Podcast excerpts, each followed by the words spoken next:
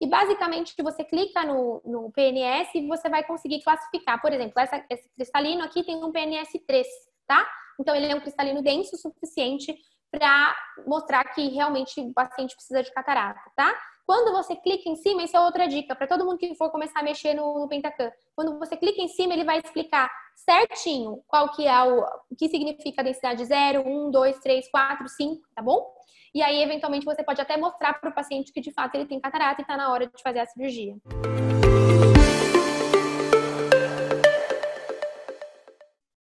Bom, continuando na, na, análise de Zernick, além da aberração esférica, aquele círculo maior, tá? É todas as aberrações de alta ordem. Então, eu vou voltar aqui, ó, no meu círculozão bem grandão, eu estou basicamente mostrando todo o meu astigmatismo irregular, né?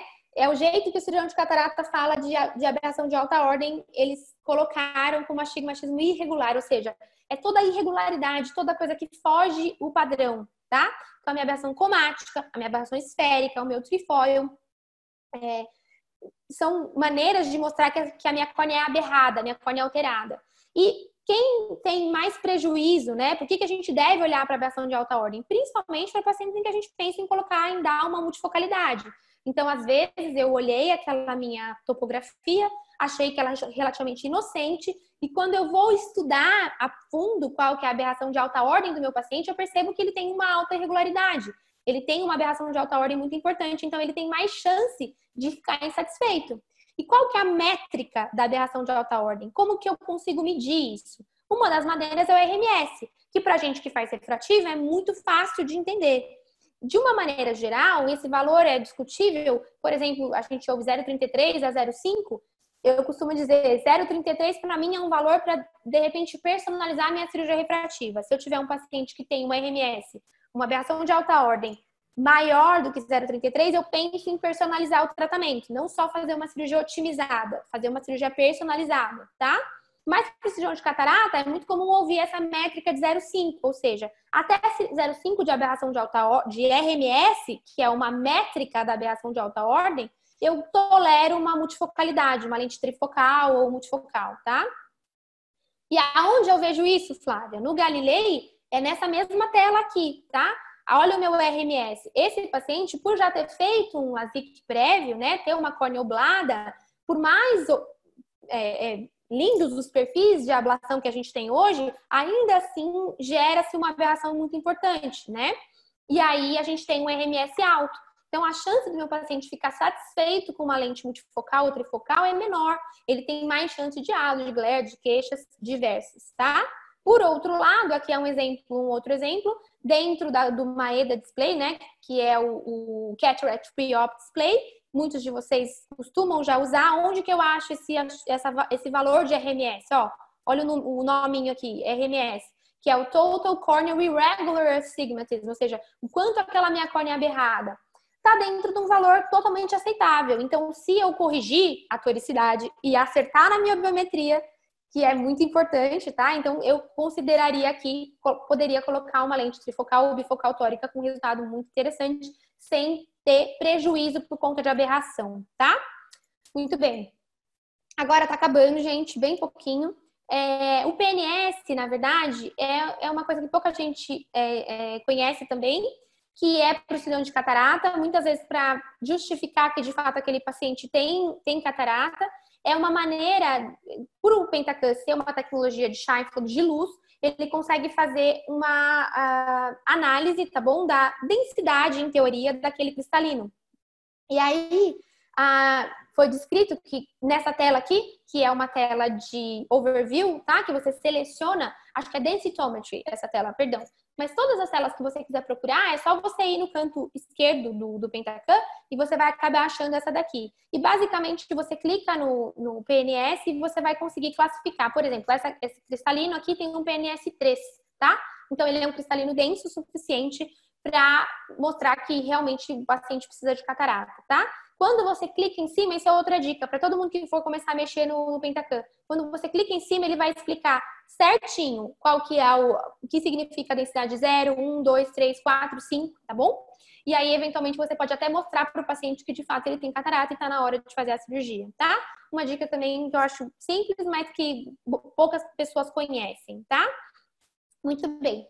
E para finalizar, é falar dessa tendência, né, dos aparelhos em juntar as coisas. Então, a gente, tanto o Pentacan quanto o Galilei, eles têm agora as versões o AXL e o G6, em que é incorporado ao, ao hardware, né, uma medida de, de, de comprimento axial através de interferometria ótica. São medidas muito precisas, tá bom? Confiáveis, é, reprodutíveis em relação aos biômetros ópticos tradicionais. Tem vários trabalhos descrevendo isso já, então isso a gente pode ficar despreocupado. E a vantagem é que você também tem as medidas ceratométricas aí, juntos, tá? É, em relação ao Pentacan o G6, eu chamo atenção aqui uma coisa que para mim me agrada muito, eu trabalho bastante com ele. A medida de interferometria óptica dele permite que eu meça a, a lens thickness, tá? Então, isso para fórmulas, por exemplo, como a Olsen, ou outras fórmulas de ray tracing, ou outras fórmulas que utilizam a, a, a espessura do cristalino, são uma coisa adicional, tá? Esse é o display. Basicamente, tem todas as fórmulas que a gente conhece está para ser liberado, se não foi liberado ainda, a, o Barrett Suit, tá? Que vai entrar dentro do G6.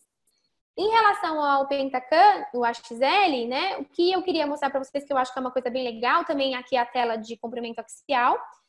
Mas o que eu queria trazer para vocês é o mexendo na, na tela, que, que, eu acho que é uma coisa que facilita e que também deve ser a tendência, que eu percebo que hoje em dia tem uma dificuldade muito grande do, do cirurgião transpor, para ele é complicado ele pegar o exame e ter que. Fora a chance de erro, né? A gente tem uma chance de erro de transportar os dados. Vamos supor, eu quero usar uma fórmula Barrett, e aí eu tenho que pegar as medidas ceratométricas, o comprimento axial e transportar para no computador, ou você imprime o exame e fica colocando valor por valor, aí você tem uma funcionária para fazer isso, quer dizer, complicado. No AXL, eles tentaram facilitar isso, e uma coisa que me agrada, tá bom? Eu vou colocar o vídeo aqui para vocês é, sou eu mexendo, esse aqui é o, é o que eu estou brincando já, tá? Então eu escolho a lente, tá bom? E, e basicamente aqui, aqui é uma, uma lente esférica, não é nem isso que eu quero mostrar para vocês. Ó, eu colocando a fórmula de Barrett e mostrando que de fato na Barrett Universal 2 ele vai usar o 5K, é isso que eu queria mostrar para vocês. E aqui, ó, quando a gente está falando de lente tórica, tá? Olha que legal, isso eu acho bem interessante é, eu tenho um paciente com astigmatismo, eu mostrei ali para vocês, 1.6 de astigmatismo. Uh, eu escolhi a minha lente e aí eu vou, vou aqui, deixa eu parar. Ó, eu tenho tanto a opção de colocar o estimated, aquele que eu mostrei para vocês, quanto o measure dentro do HXL. Então, evita de eu ter que fazer aquele passo que eu mostrei para vocês, de transpor os dados do aparelho. Ele automaticamente coloca para mim e eu acho que deve ser uma tendência dos outros biômetros também é, é, conseguirem implantar tudo isso, tá bom? Fora que no, nesse, no, no AXL também, quando você começa a alimentar ele com suas cirurgias, você consegue depois otimizar as suas fórmulas, tá? Que é uma coisa também que a maioria dos cirurgiões tem dificuldade. Dependendo da fórmula, não é só uma planilha de Excel, é mais complexo, tá? Para fazer otimização. Então, isso é muito legal. E também, deixa eu mostrar aqui para vocês, acho que tem mais um vídeo. Esse aqui é o. Eu tenho. Aquele lá era um próprio Pentacan, XL que eu estava mexendo. Eu tenho no meu computador a, o software. Então eu não tenho o aparelho, mas eu tenho o software que eu consigo mexer. Por isso que a imagem está diferente. Mas aqui é um caso de um paciente que é pós-refrativa. E aí vocês vão ver que eu tenho tanto a opção de fazer baixo trucar, tá? Ah, eu tenho como colocar é, double K, tá? Quando eu coloco double K, eu tenho um, um local aqui, ó, para editar os parâmetros então eu consigo, eu posso usar o meu K prévio se eu souber, se eu quiser usar o double K, tá? Eu posso usar o Olsen também, eu posso é, usar chamas, né? Rio chamas. Então, quer dizer, traz bastante, facilita bastante a gente no dia a dia. Eu acho importante vocês saberem também, tá bom? Mas o resumo de tudo isso, acabou agora, é que a ideia é que quando você tem um tomógrafo, é, é você de fato ter uma busca ativa, tá? De desvios da normalidade. Quando você faz isso, é muito maior a sua chance de você ter sucesso na sua cirurgia refrativa, tanto quanto na sua cirurgia de catarata. E é difícil, sim, porque são muitas telas, são muito, mas estudando e se aprofundando, com certeza vocês vão conseguir.